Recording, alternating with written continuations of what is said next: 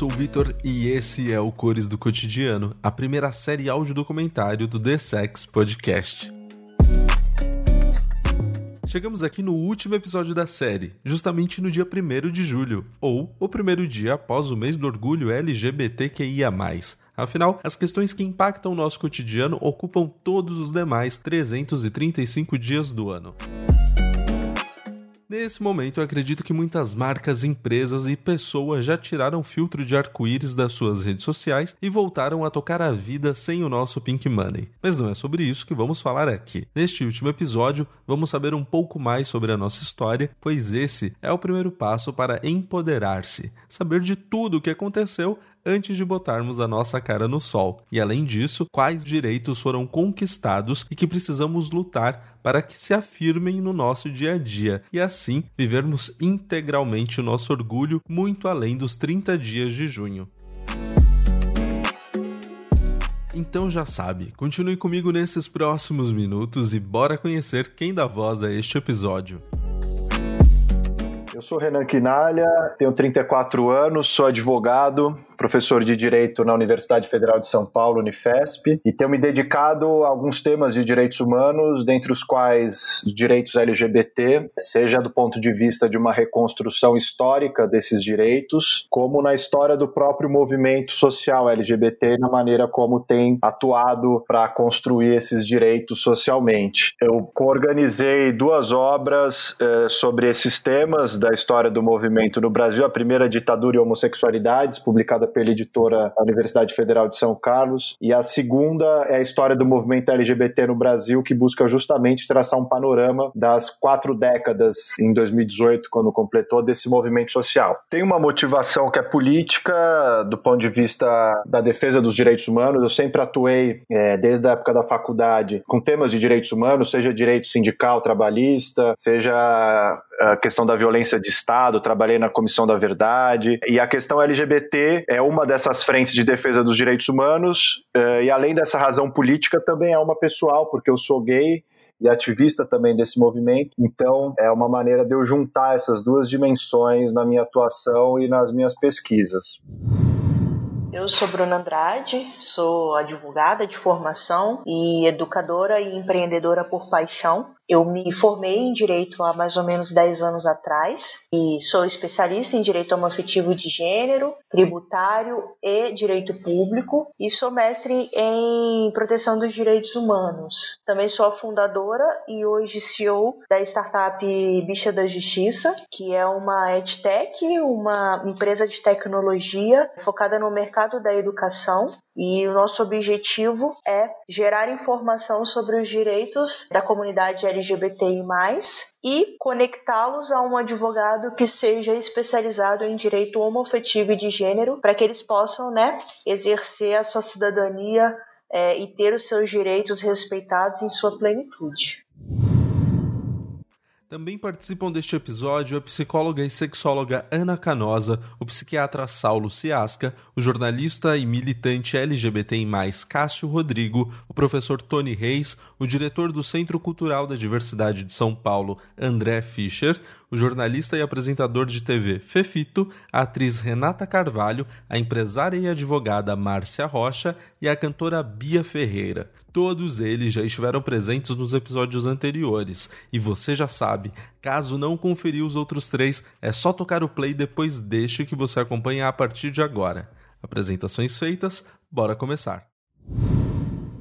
Embora muitos acreditem que surgimos depois da Madonna ou da Lady Gaga, a real é que sempre estivemos por aí na história. E às vezes, mais presentes que nós, estava lá o preconceito e o estigma sobre o nosso comportamento, afetividade e sexualidade pecadores, criminosos, doentes, forca, fogueira, apedrejamento, internação compulsória. Não é normal, não é de Deus, é uma aberração, morrerão e irão direto para o vale dos homossexuais. Só nessa sequência você consegue identificar que sair do armário é um ato de coragem, ato político, e mais que isso, é a nossa forma de exigir que essa história seja reparada, nossos direitos conquistados e narrativas menos apocalípticas sejam estabelecidas. Com relação à, à, homossexualidade, eu posso dizer que nós temos um caldo cultural muito grande. Na Idade Média, nós éramos tratados como pecadores eh, e mereciam ser mortos na fogueira. Depois,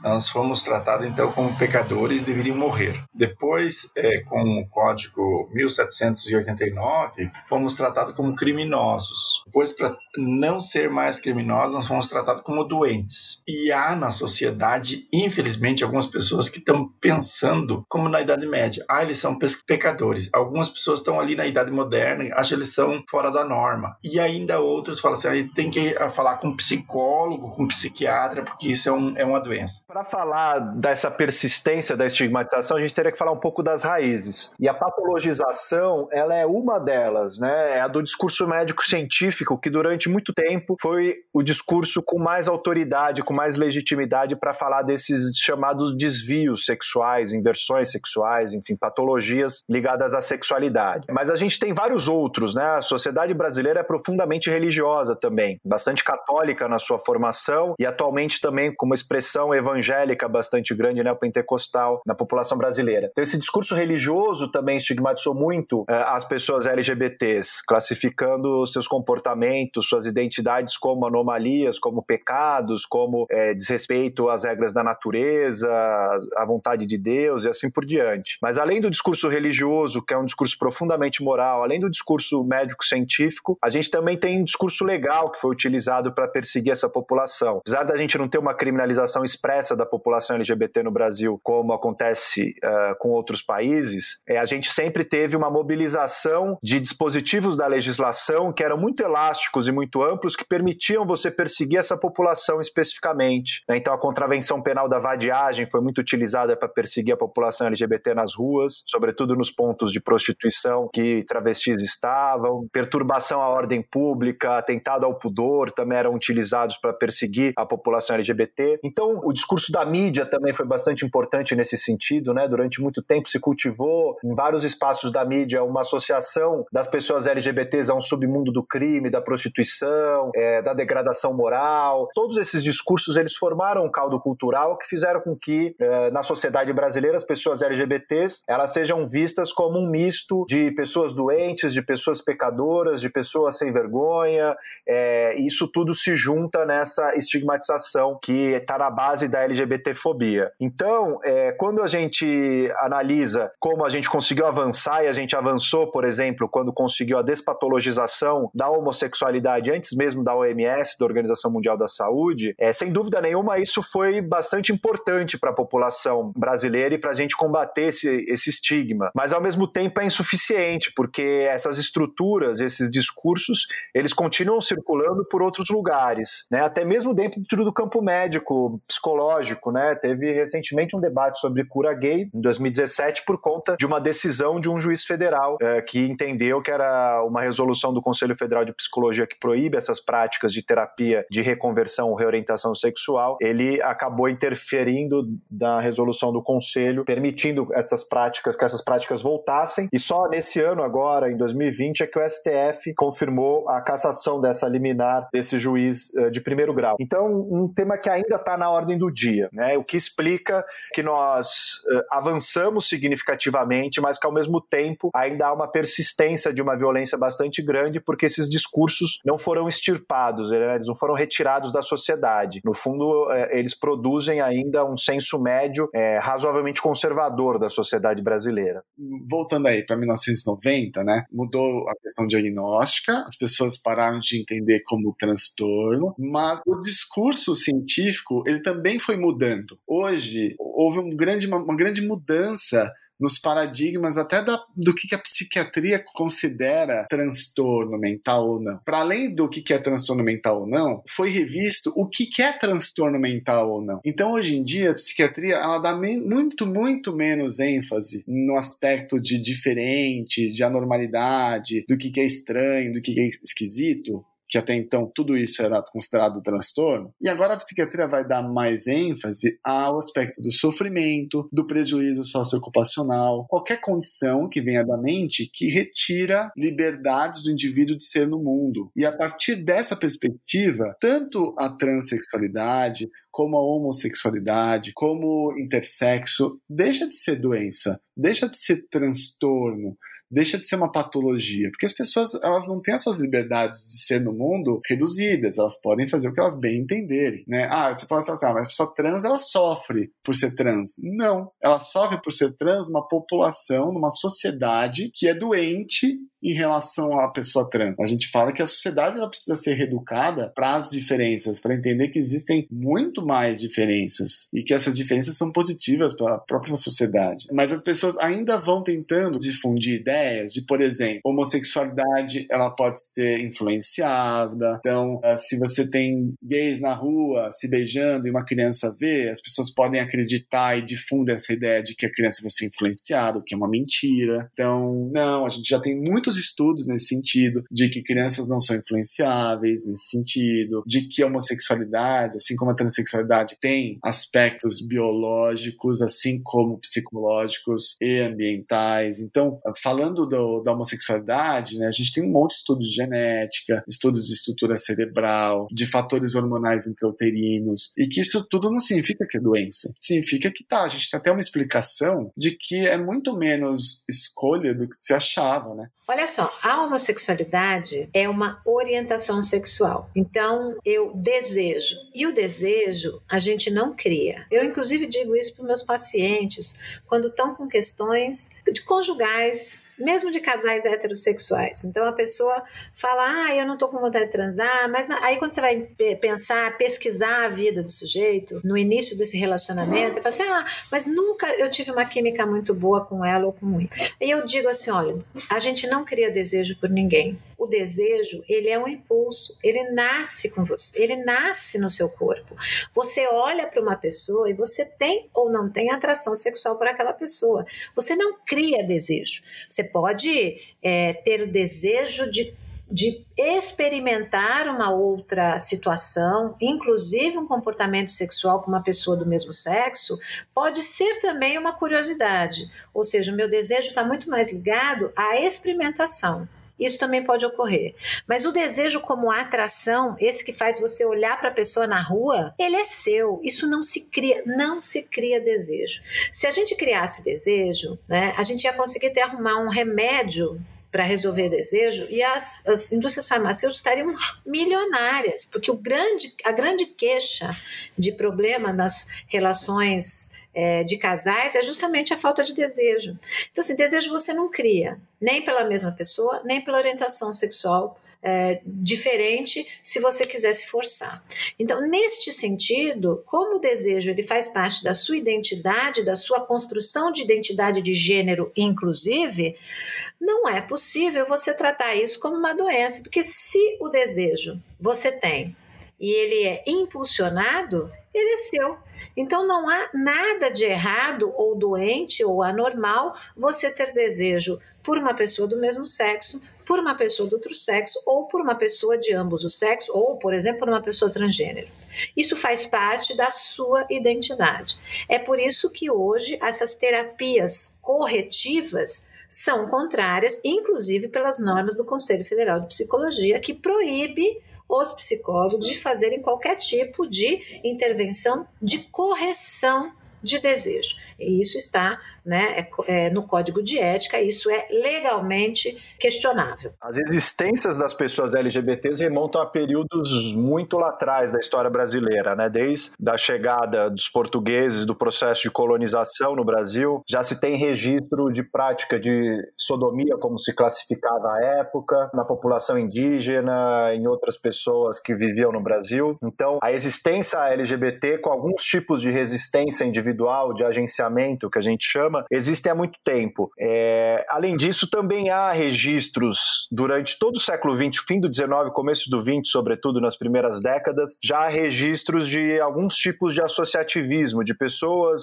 que hoje nós chamaríamos LGBT, antes de existir essa sigla, pessoas que, por conta da sua identidade de gênero, da sua orientação sexual, desviantes do padrão do que é a norma social, elas se juntavam para fazer festas, confraternizar, para ter uma sociabilidade e procurar algum tipo de é, diversão, entretenimento. Então, há muitas festas de Miss Gay, Miss Travesti, né, que são documentadas nesse período é, do começo do século XX. Só que um movimento organizado, um movimento social, tal como a gente entende no campo da sociologia, isso é muito mais recente, porque um movimento social ele pressupõe uma identidade coletivamente compartilhada, um certo repertório de ação, né, uma maneira específica de você se organizar, de você reunir junto aos seus pares e adotar certa estratégia para conseguir lutar por direitos, por reconhecimento. E a, a gente poderia datar o começo desse movimento social LGBT ainda durante a ditadura civil-militar brasileira, iniciada em 1964, mais especificamente,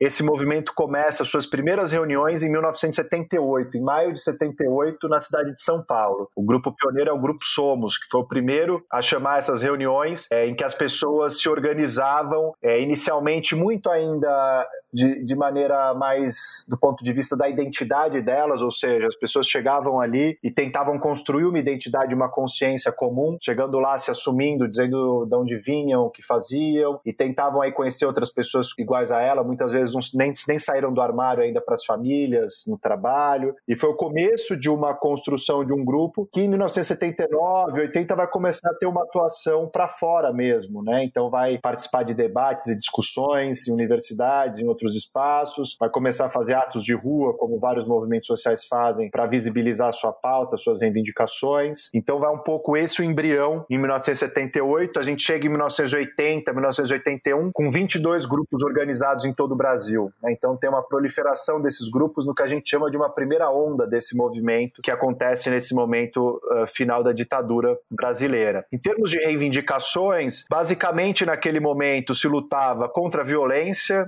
que é algo que até hoje é uma agenda central do movimento, pelo que se chamava um direito ao prazer, né? havia uma certa concepção também mais anárquica desse desejo do corpo, da subjetividade, e pelo direito ao prazer, à sexualidade como uma questão central uma coisa de libertação mesmo que ressoava as lutas que vinham desde 68 e que no Brasil, né, em todo o mundo, em 68, mas no Brasil chegam mais tarde, justamente pela ditadura é, que a gente vivia. É, e além disso, havia reivindicações mais específicas, como a despatologização da homossexualidade, não se falava em transexualidade ou travestilidade na época, né, mas a ideia de que a homossexualidade não era uma doença. E além disso, havia também uma reivindicação pela inclusão no processo processo da Constituição, já da Constituinte, da criminalização da discriminação sexual, como se dizia à época, que é algo que o Supremo Tribunal Federal reconheceu agora no ano de 2019, equiparando a discriminação sexual por orientação sexual e identidade de gênero à discriminação racial, enquadrando na lei de racismo esses tipos de LGBTfobia.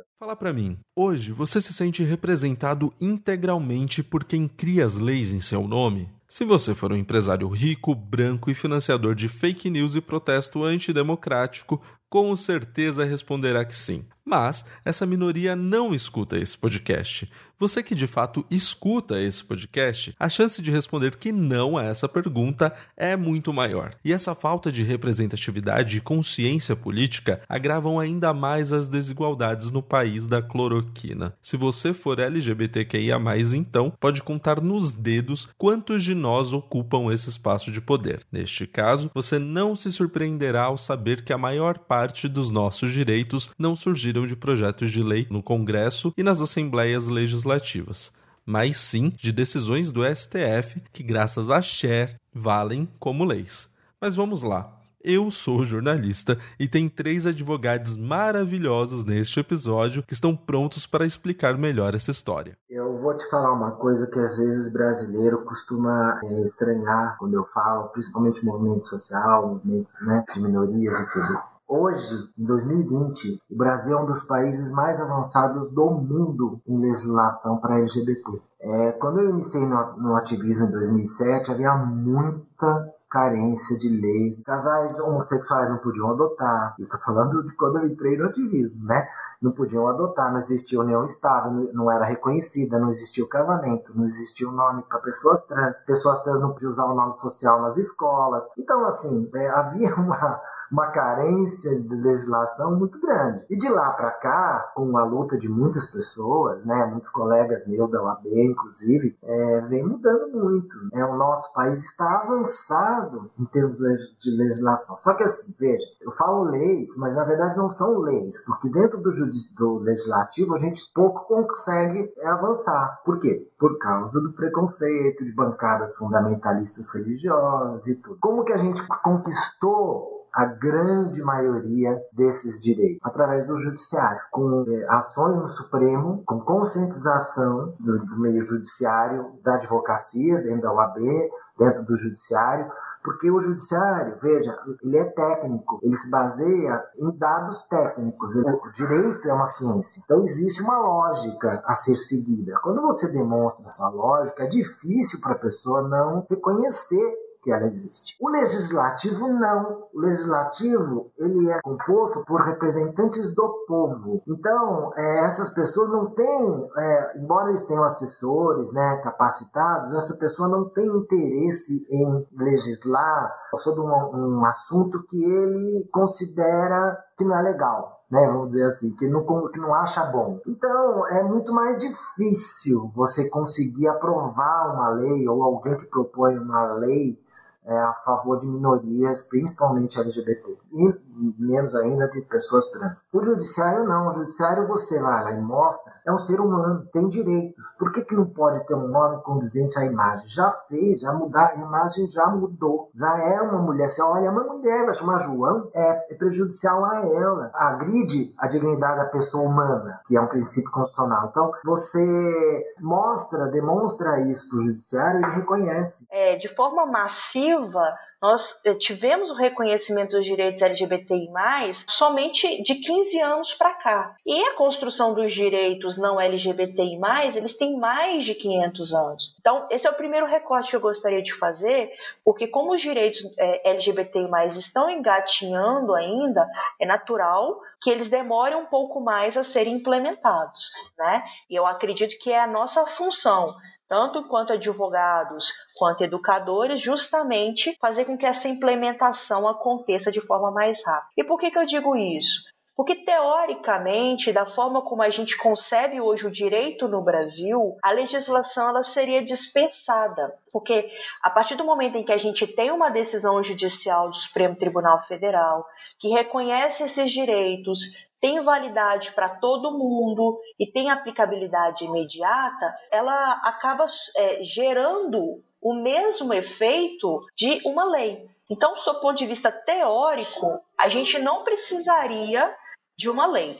Só que no Brasil, a tradição brasileira, a população brasileira, né, ela tem uma cultura, ela tem uma tradição muito legalista, né? Então aqui no Brasil, é, o fato de não ter uma lei que garanta esses direitos pela cultura e pela tradição romana, que foi a base da nossa construção jurídica, dificulta significativamente a aplicação desses direitos. As mudanças legais principais reivindicadas pelo movimento, elas já aconteceram no Brasil. O Brasil hoje é um dos poucos países do mundo que conseguiu não via lei específica aprovada pelo parlamento, mas via decisões judiciais da nossa Suprema Corte, conseguiu reconhecer os direitos que são reivindicados por essa comunidade. Então, hoje no Brasil, há o direito à união civil, homoafetiva, ao casamento civil entre pessoas do mesmo sexo, que foi conquistado em 2011, em 2013, respectivamente. Teve o direito à identidade de gênero das pessoas trans, reconhecido em 2018 também pelo STF. Teve a criminalização da LGBTfobia pelo Supremo Tribunal Federal em 2019. Teve agora em 2020 o direito à doação de sangue também por homens bissexuais e gays e mulheres travestis e trans. Tudo isso é um repertório muito grande que muda o nosso arcabouço legal, ou seja, reconhece formalmente esses direitos. Ainda há uma distância muito grande para eles serem implementados na prática, porque porque o direito está sempre correndo atrás da realidade, ainda mais no Brasil, que é um país profundamente desigual.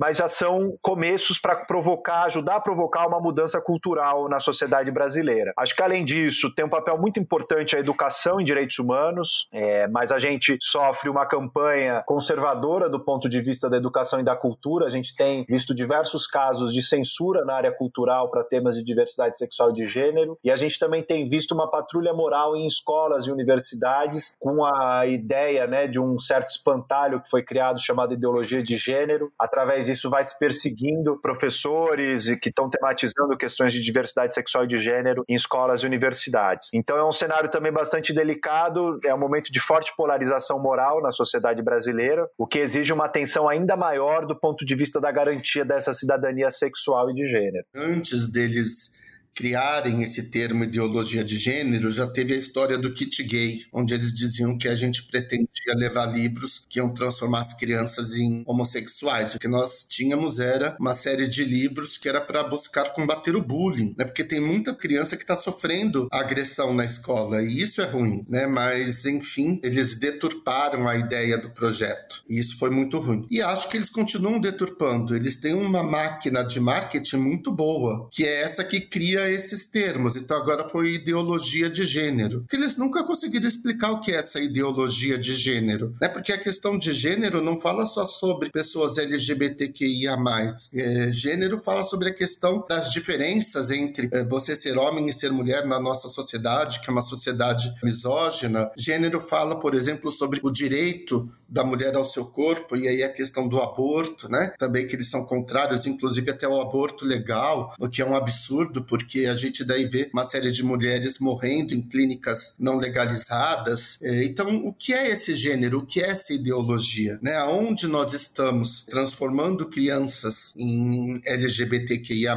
Até porque ninguém transforma ninguém em nada. Infelizmente está impregnado na nossa cultura que é muitas vezes construída por um fundamentalismo religioso, por interpretações do, dos livros sagrados, interpretações muito machistas, muito racistas e LGBTfóbica, quando fazem interpretações de texto fora de contexto. E também essa cultura em que o homem era o grande provedor, patriarca, o cara que mandava e desmandava sobre o corpo das, dos filhos e da, das mulheres. E essa cultura ainda persiste. Claro que já melhorou muito, mas ainda há muito machismo, há muito racismo e há muita LGBTfobia impregnada na nossa cultura. E isso, uma cultura não se muda de um ano para o outro, não se muda em 10 anos, não se muda por decreto, ela vai se mudando por circunstâncias que é provocada. E é nesse sentido que nós, enquanto ativistas, enquanto militantes, devemos denunciar. É, nós temos que ir educando. Hoje eu percebo em 1990, nós tínhamos 7% de apoio à comunidade LGBTI+, no Brasil. Hoje nós chegamos a quase 60%. E o que foi isso? Foi a nossa visibilidade das nossas histórias, dos nossos estudos, e a gente não se muda por decreto, não se muda porque uma pessoa quer ou porque ela criou uma conta no Facebook e acha que vai mudar o mundo. A gente precisa contribuir. Se todo mundo se assumir como indivíduo e que respeita, se respeita e respeita o outro, nós vamos conviver bem. Nesse sentido, eu quero só fazer uma observação. A minha mãe, aos 14 anos, era uma mulher de poucas letras e de pouca instrução, e ela me levou para o médico porque ela achava que eu era doente. E aos 27 anos, essa mesma mãe é, se propôs a casar com meu esposo, que é inglês, para que ele ficasse no Brasil. Então eu sempre penso, se a minha mãe mudou a concepção, as pessoas podem mudar. A gente não pode julgar uma pessoa, mas como a gente não tem ainda essa competência cultural de querer conviver com as diferenças de forma harmônica, a gente vai ter que ir nessa sequência. E, e, dialogando e colocando eventos, mas sem agredir também, porque as agressões muitas vezes solidificam pensamentos.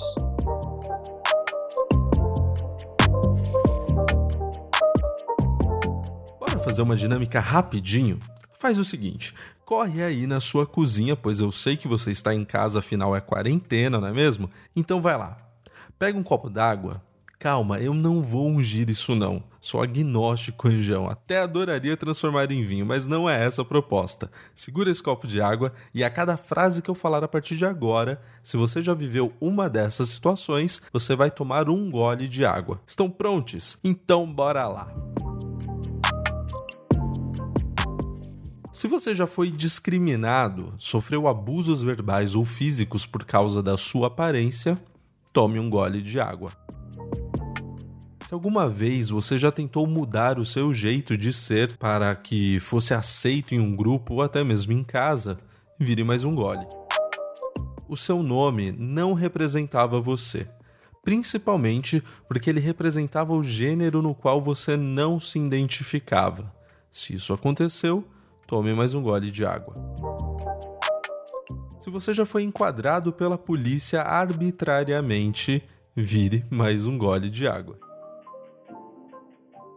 Antes da quarentena, você notava que as pessoas às vezes mudavam de lado na calçada, principalmente à noite, para não cruzar com você? Se sim, bora tomar mais um gole. Se você só pôde ter o direito a doar sangue neste mês que passou, porque até então não permitiam que pessoas como você fossem doadoras, tome mais um gole. Não é sempre e em qualquer lugar que você demonstra afeto pelo seu parceiro ou parceira, pois tem medo da reação das pessoas. Se isso acontece, então bora tomar mais um gole de água. Fala aí como que está esse copo de água. Esvaziou?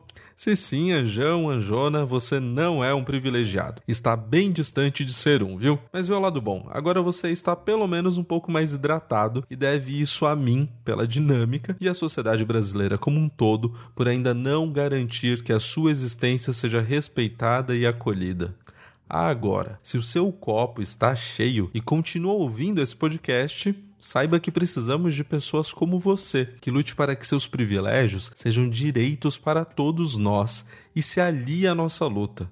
Se você é esse chuchuzinho aliado, vai lá e toma esse copo de água e hidrate-se. Se não é e não quer ser, e ainda por cima passa pano para fascista, taca esse copo de água na sua cara e vê se acorda para a realidade. Afinal, a luta aqui sempre foi por afirmação de direitos, nunca foi por privilégios a sociedade brasileira como um todo enxerga a proteção dos direitos humanos e aí fazendo o recorte, né, a proteção dos direitos LGBTI+, como sendo um privilégio, como sendo um tratamento diferenciado não justificado. Eu entendo que o privilégio ele existe quando comparativo de pessoas está na mesma base. Se eles tiveram as mesmas oportunidades, se eles tiveram o mesmo contexto social, e aí você poderia falar de privilégios. Neste caso especificamente, você está falando de implementação de direitos básicos de uma população marginalizada socialmente, né, estigmatizada em um país machista como o nosso, é, não pode ser compreendido como privilégios, né? A construção dos direitos LGBTI+,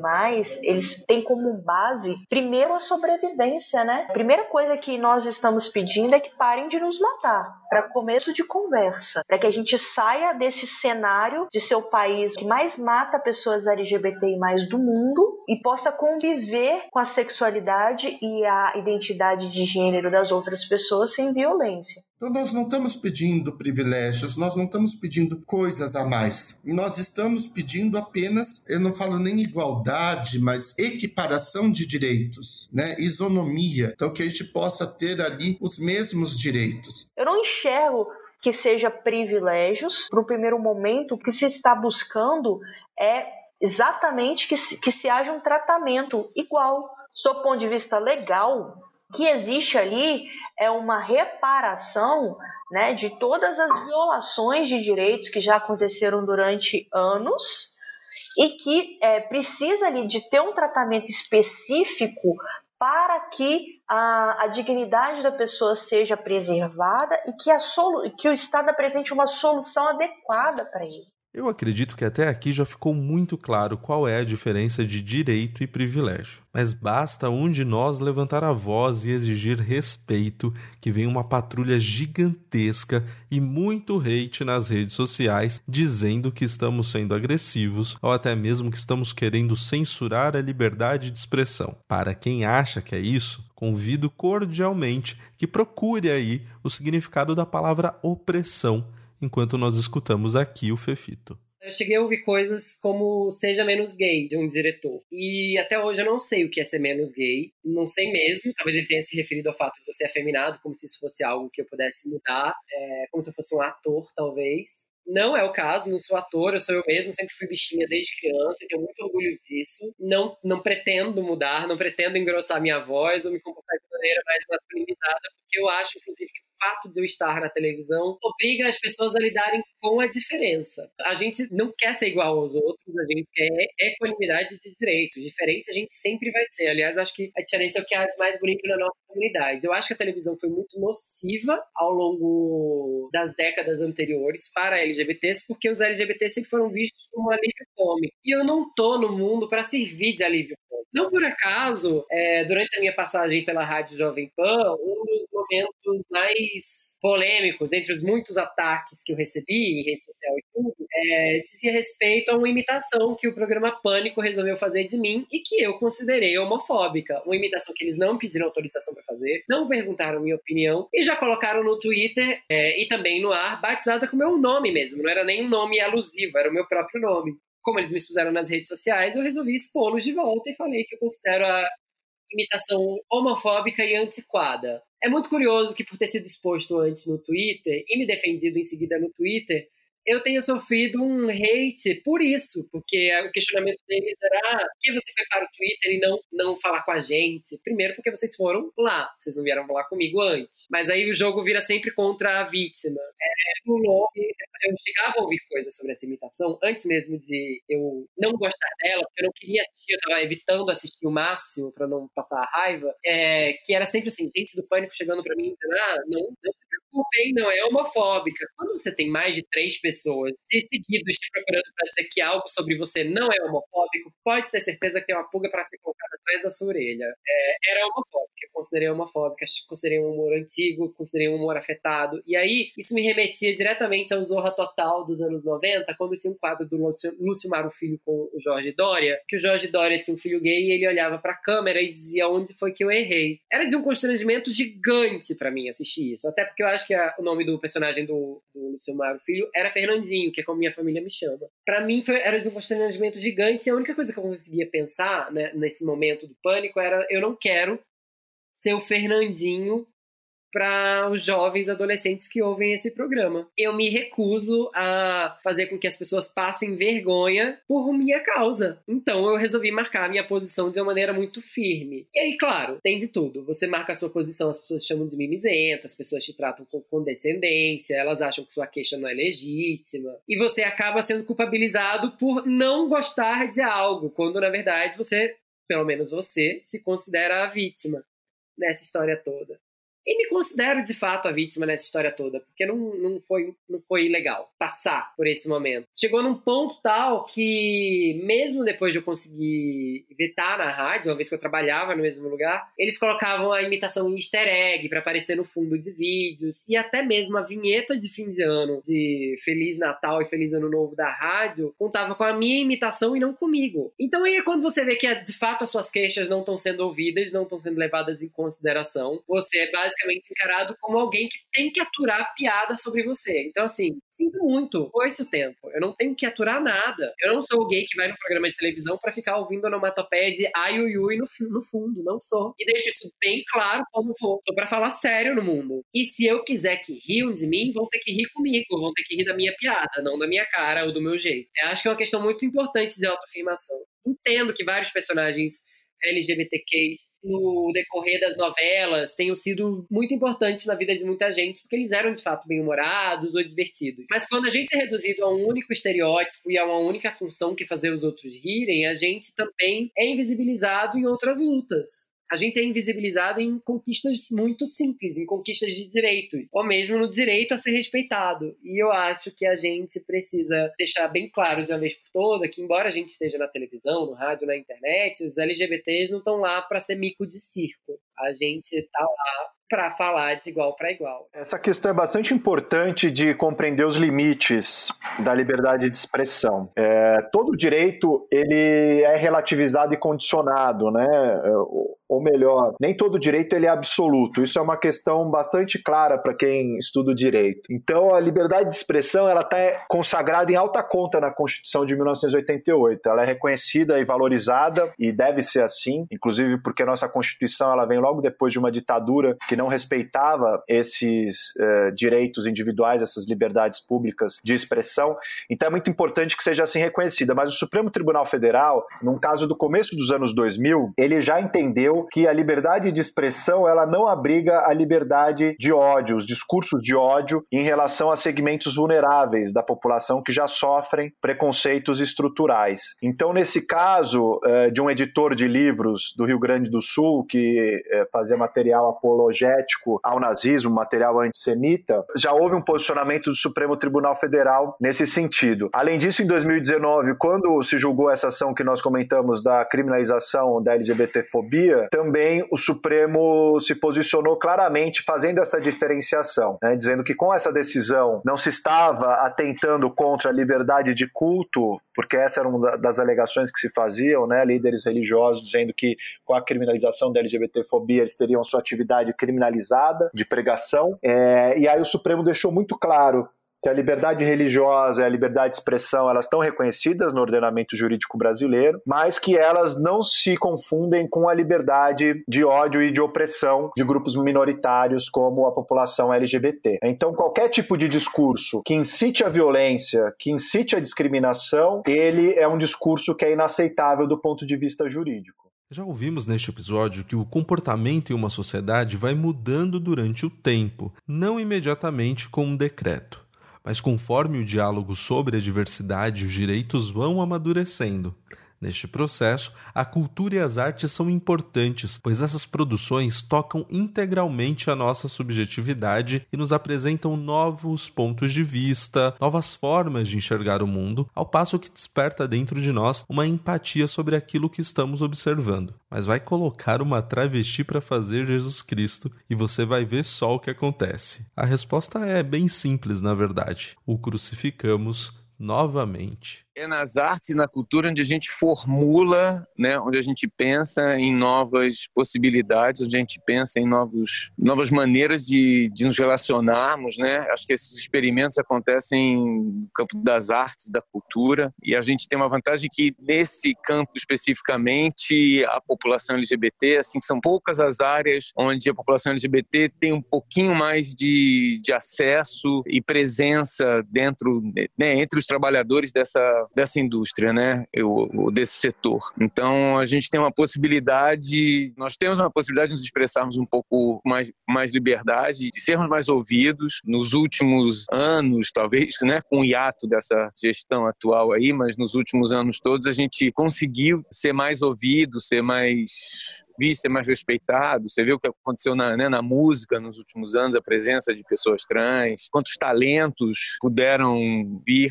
a, a, a serem conhecidos, né, por conta de uma abertura maior. Então, acho que na área da cultura é onde a gente tem essa possibilidade de acho, construir um, uma imagem diferente, uma maneira de da própria sociedade se entender e se repensar, se enxergar, né? E acho que isso é feito através da cultura, das artes, do entretenimento. Eu estreiei a peça em 2016 no Filo. E desde que eu estreiei no Filo, ela vem, se, ela vem sendo tentativa de censura desde a sua estreia, né? A peça se noteia pela seguinte pergunta: e se Jesus voltasse nos dias de hoje fosse uma travesti? Então é uma faísquinha necessária para um incêndio, assim. Né? Essa peça foi através de um teste que eu fiz, então a importância da representatividade, porque é, através dessa peça eu consegui me profissionalizar, porque a Natália e a Jo e a Gabi, que são responsáveis pelo espetáculo, queriam que fosse uma atriz trans. Essa peça trouxe a minha profissionalização. Hoje eu, eu vivo só como atriz devido a essa peça. A importância dessa peça na minha vida foi um divisor de águas, assim, na minha vida. Bom, a peça, primeiro, quem ataca nunca viu, nunca leu o texto, nunca viu o vídeo. A peça é super pró-cristã.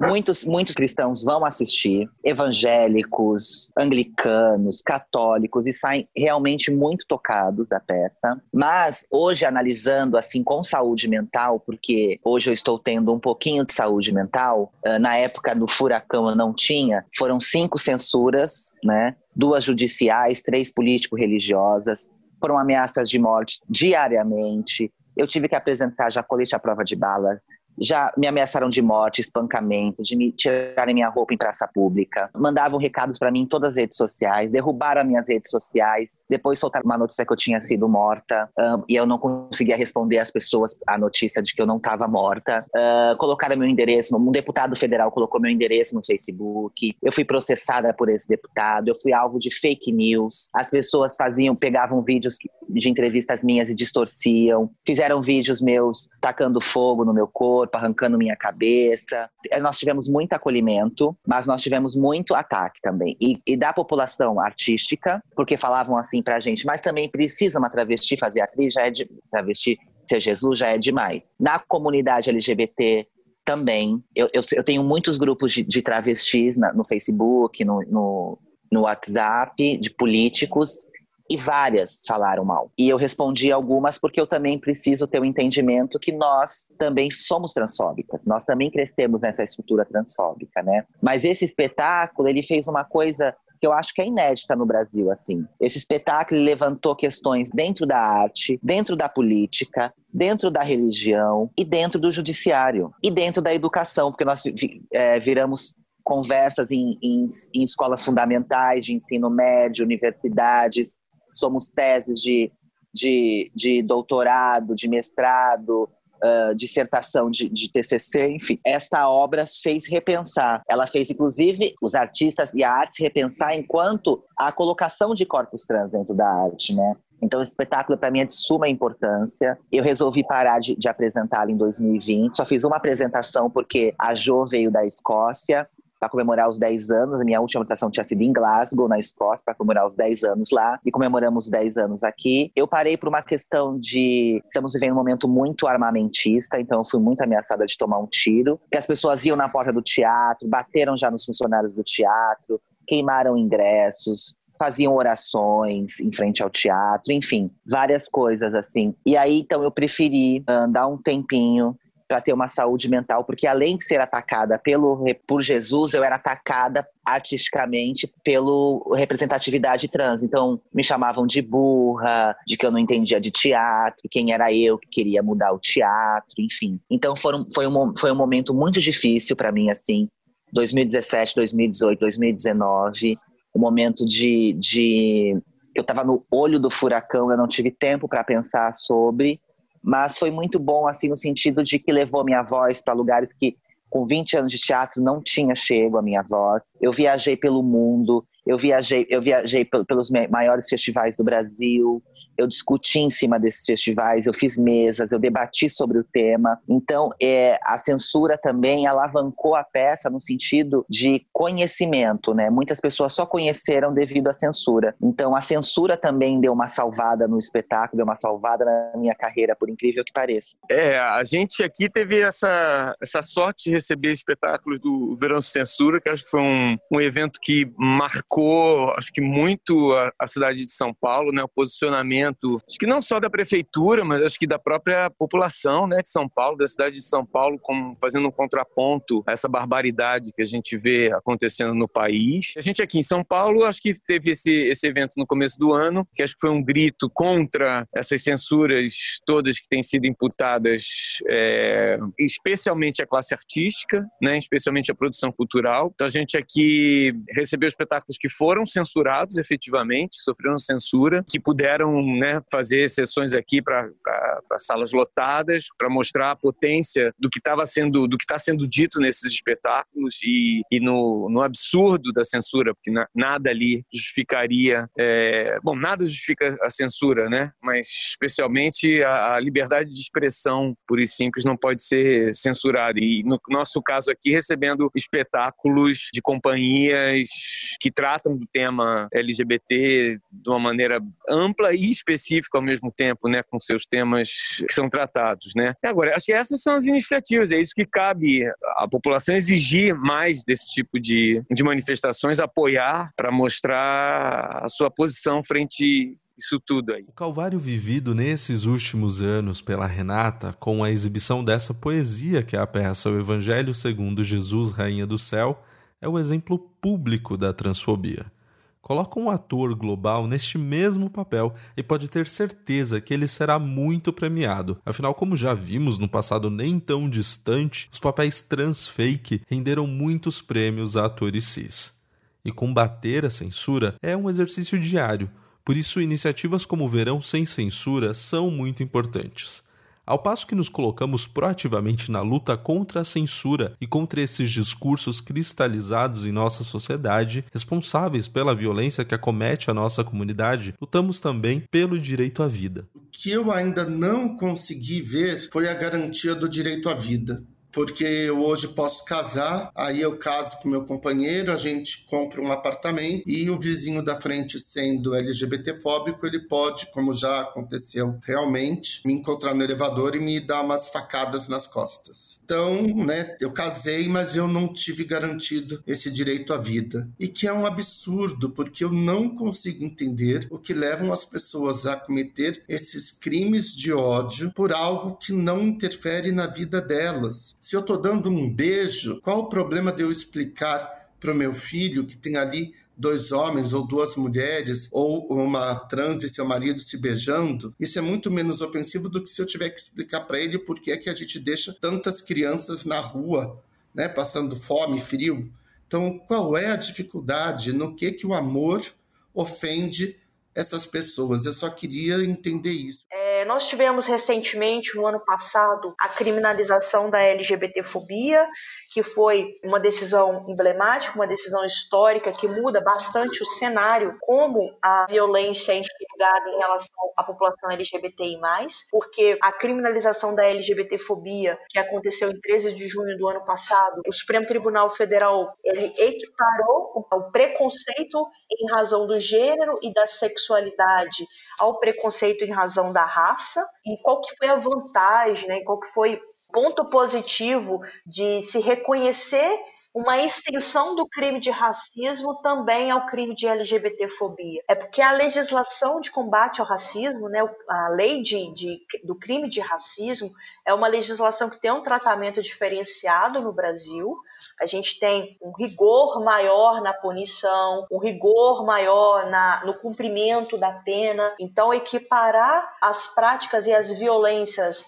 é, relacionadas à identidade de gênero e sexualidade ao crime de racismo trouxe uma aplicabilidade mais contundente em relação a esse tipo de crime e uma punição mais adequada. Isso gera uma repercussão em várias searas, né, em várias áreas. Por exemplo, quando um empregador demite ou ele não promove um dos seus empregados em razão da sexualidade ou identidade de gênero, é crime de LGBTfobia, então tem uma repercussão na esfera do trabalho, né? Quando as famílias elas expulsam uma pessoa de casa em razão da sexualidade ou identidade de gênero, também é crime de racismo, e isso gera uma repercussão na família, e assim sucessivamente. Então, essa é uma decisão que eu considero uma das principais, porque ela gera uma repercussão em várias áreas da vida cotidiana do LGBTI+, que às vezes não iria casar, né? Porque a decisão do casamento, ela atinge uma população específica, né? Pessoas LGBTI+, que desejam casar. No caso da LGBTfobia, ela, ela atinge uma parcela maior dessa comunidade. No Brasil tem essa tradição de muitas leis que não pegam, né?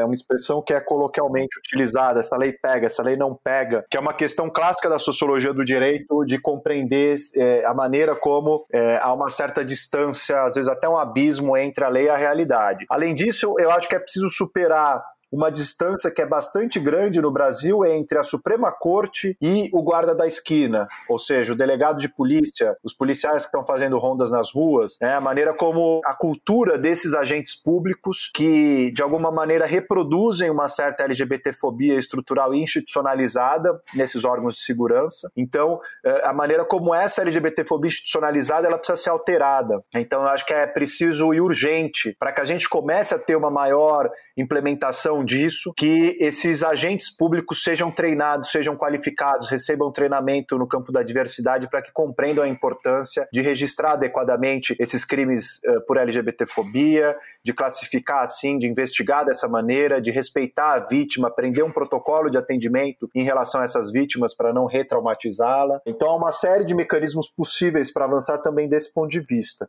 É, eu sou bastante cético, eu defendo, obviamente, a criminalização, apesar de não achar que é o melhor caminho caminho, acho que é um caminho importante, porque nos permite nomear um problema, nos permite passar um recado cultural em relação a esse problema para a sociedade, né, de que é um crime, de que é uma conduta inaceitável, mas uh, o direito penal é o pior dos nossos instrumentos disponíveis também para lidar com casos de violência. É, de qualquer modo, eu acho que é, é, central que haja campanhas de educação de conscientização em relação a isso, para que a gente promova uma mudança cultural né? Porque não dá para sobrecarregar o direito também achando que só com a criminalização essa violência vai baixar. Né? A gente sabe que não é assim, tanto que nós já conseguimos a criminalização reconhecida no Supremo Tribunal Federal e até o momento os relatos que se tem é uma dificuldade muito grande por todo o país de registrar ainda esses casos de LGBTfobia, porque ainda as autoridades policiais não compreendem dessa maneira, não reconhecem a importância. Então ainda há um caminho longo a ser percorrido nesse sentido. E eu acredito que uh, talvez uma das melhores formas para que essas leis se efetivem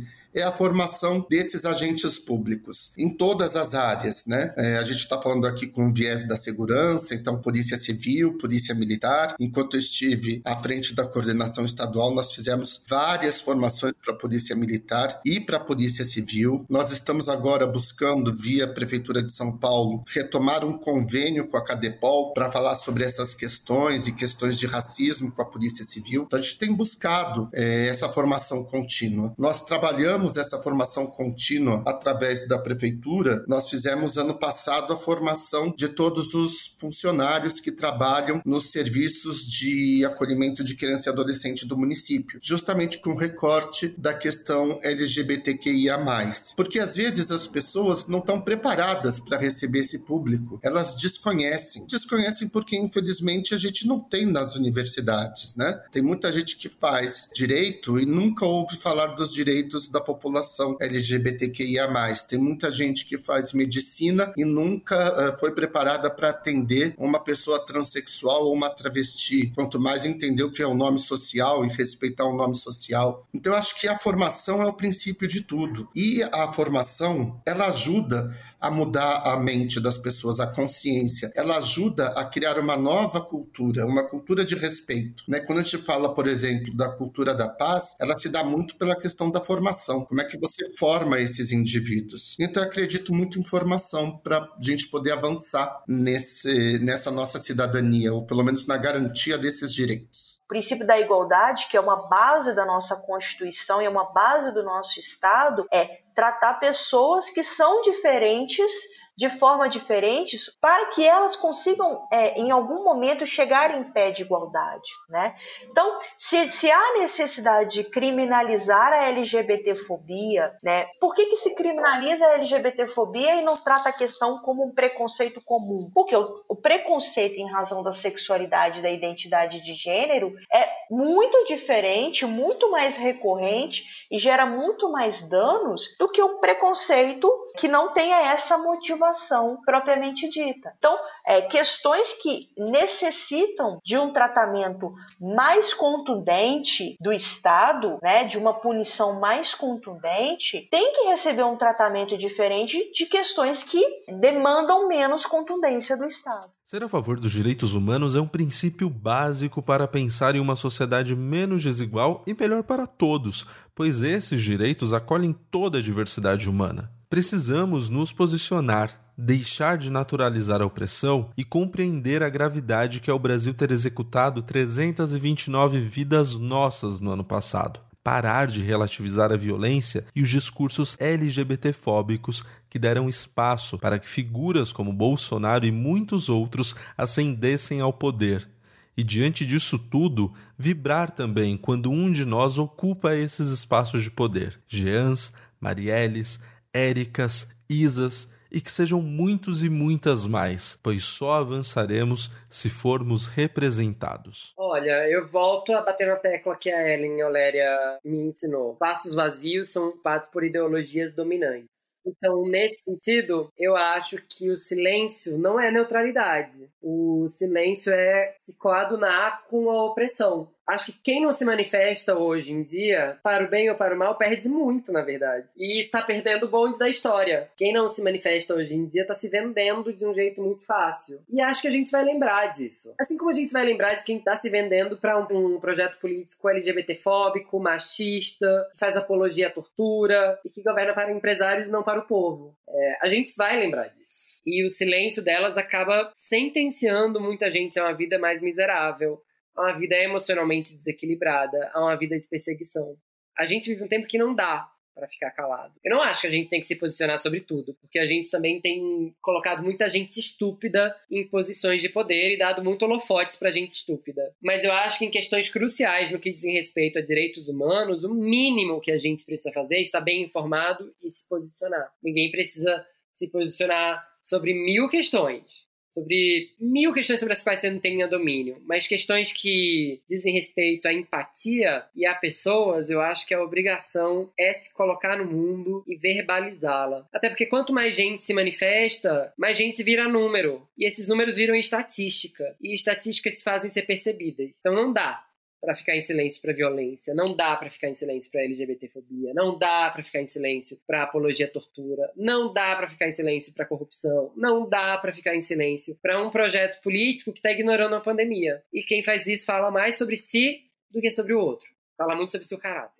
A situação é bastante crítica, não só do ponto de vista dos direitos LGBTs, mas do ponto de vista da democracia mesmo brasileira. Né? E não só no Brasil, a democracia liberal ela sofre ataques e reveses em várias partes do mundo. Então, eu acho que isso tem colocado desafios para a cidadania, de maneira geral, e para a população LGBT em específico. Porque, em geral, esses autoritarismos políticos que têm chegado ao poder via eleições e por dentro do, dos processos democráticos, eles têm trazido de maneira embutida neles um certo conservadorismo moral que coloca a população LGBT, os seus direitos sexuais e reprodutivos, como alvos a serem combatidos. É, eu acho que a gente está num momento crítico, portanto, mas eu também acho que é importante reconhecer que nesse período de quatro, pouco mais de quatro décadas, o movimento LGBT conseguiu conquistas muito importantes, fundamentais para a mudança da cultura brasileira. Né? O fato de poder ter uma família entre pessoas do mesmo sexo com direito à adoção, né? isso é uma mudança muito estrutural que evidentemente provocaria reações conservadoras também, uma politização reativa desses setores conservadores, que é o que está acontecendo. É, mas acho importante também mostrar como essas vitórias foram se acumulando nesse tempo. Né? Muita coisa mudou, a expressão pública hoje é muito maior dessas uh, identidades sexuais e de gênero, há muito mais presença e visibilidade e representatividade. Então eu acho importante destacar isso, que o momento que a gente vive é um momento crítico, mas olhando também com um pouco mais de distância de fôlego, a gente nota que são uma série de conquistas de direitos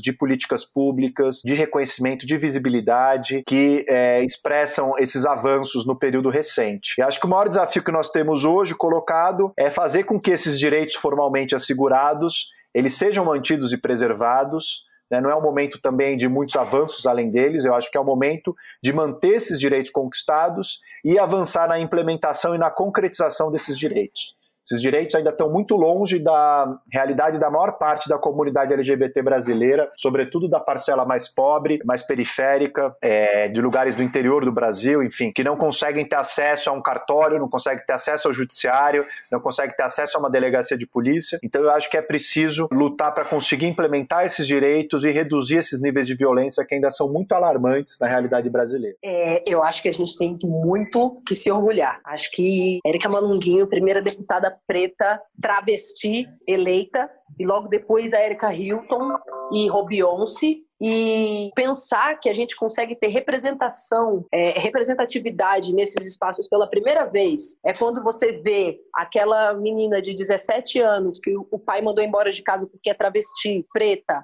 ela vê uma outra possibilidade, ela vê uma travesti num outro espaço que não seja o espaço esperado, marginalizado para essa população, é, a gente cria um imaginário. E quando o imaginário é criado, ele é possível de ser realizado. A gente só pode realizar aquilo que a gente imagina. Então, quando a gente vê essas mulheres ali, a gente sabe que a coisa pode mudar. E é sobre isso. É sobre a gente entender que a mudança vem através desse imaginário criado. E educar a nossa população LGBTQIA, a, por exemplo, não votar no Holiday, que é um cara gay, preto, que é totalmente contra a nossa comunidade.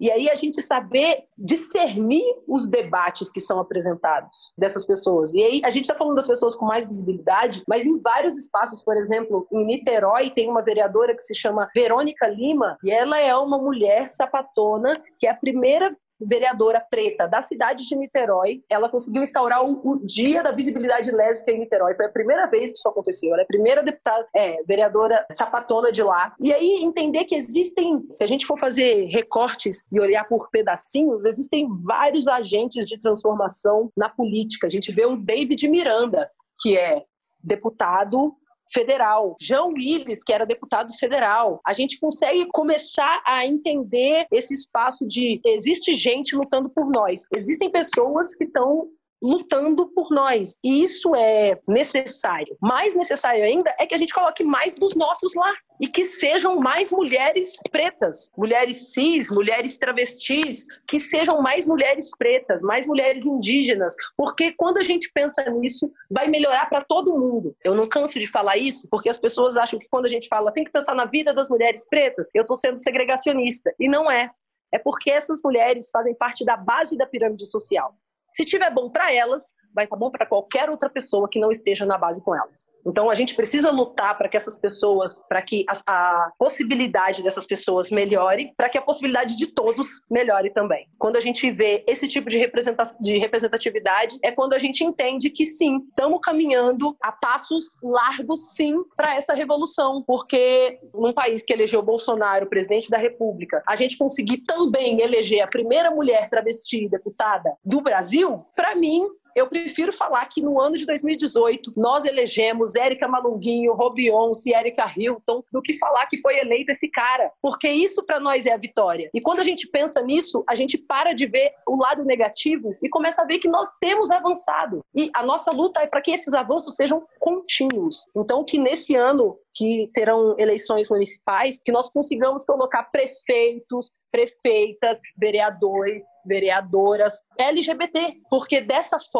a gente consegue pautar políticas públicas de qualidade para nossa comunidade, para que a gente comece a se organizar e construir uma sociedade diferente. Eu estava falando sobre isso ontem. Eu, o meu sonho é que o meu neto não precise estar tá discutindo se ele, se ele é menino ou menina, sabe? Eu não quero. Eu quero que meu neto não precise estar preocupado se vai fazer chá de revelação, sabe? Tipo, eu acho isso bizarro, chá de revelação para falar o sexo da criança. Eu quero que daqui uns 15 anos isso não exista, Botafé. Então, acho que a gente está caminhando para uma evolução e uma revolução que ela já está acontecendo. A gente só precisa achar qual, aonde eu me encaixo, para fazer com que isso aconteça mais rápido. Então, acho que é super necessário que a gente se veja lá, mas é mais necessário ainda que a gente se organize para colocar mais dos nossos lá também.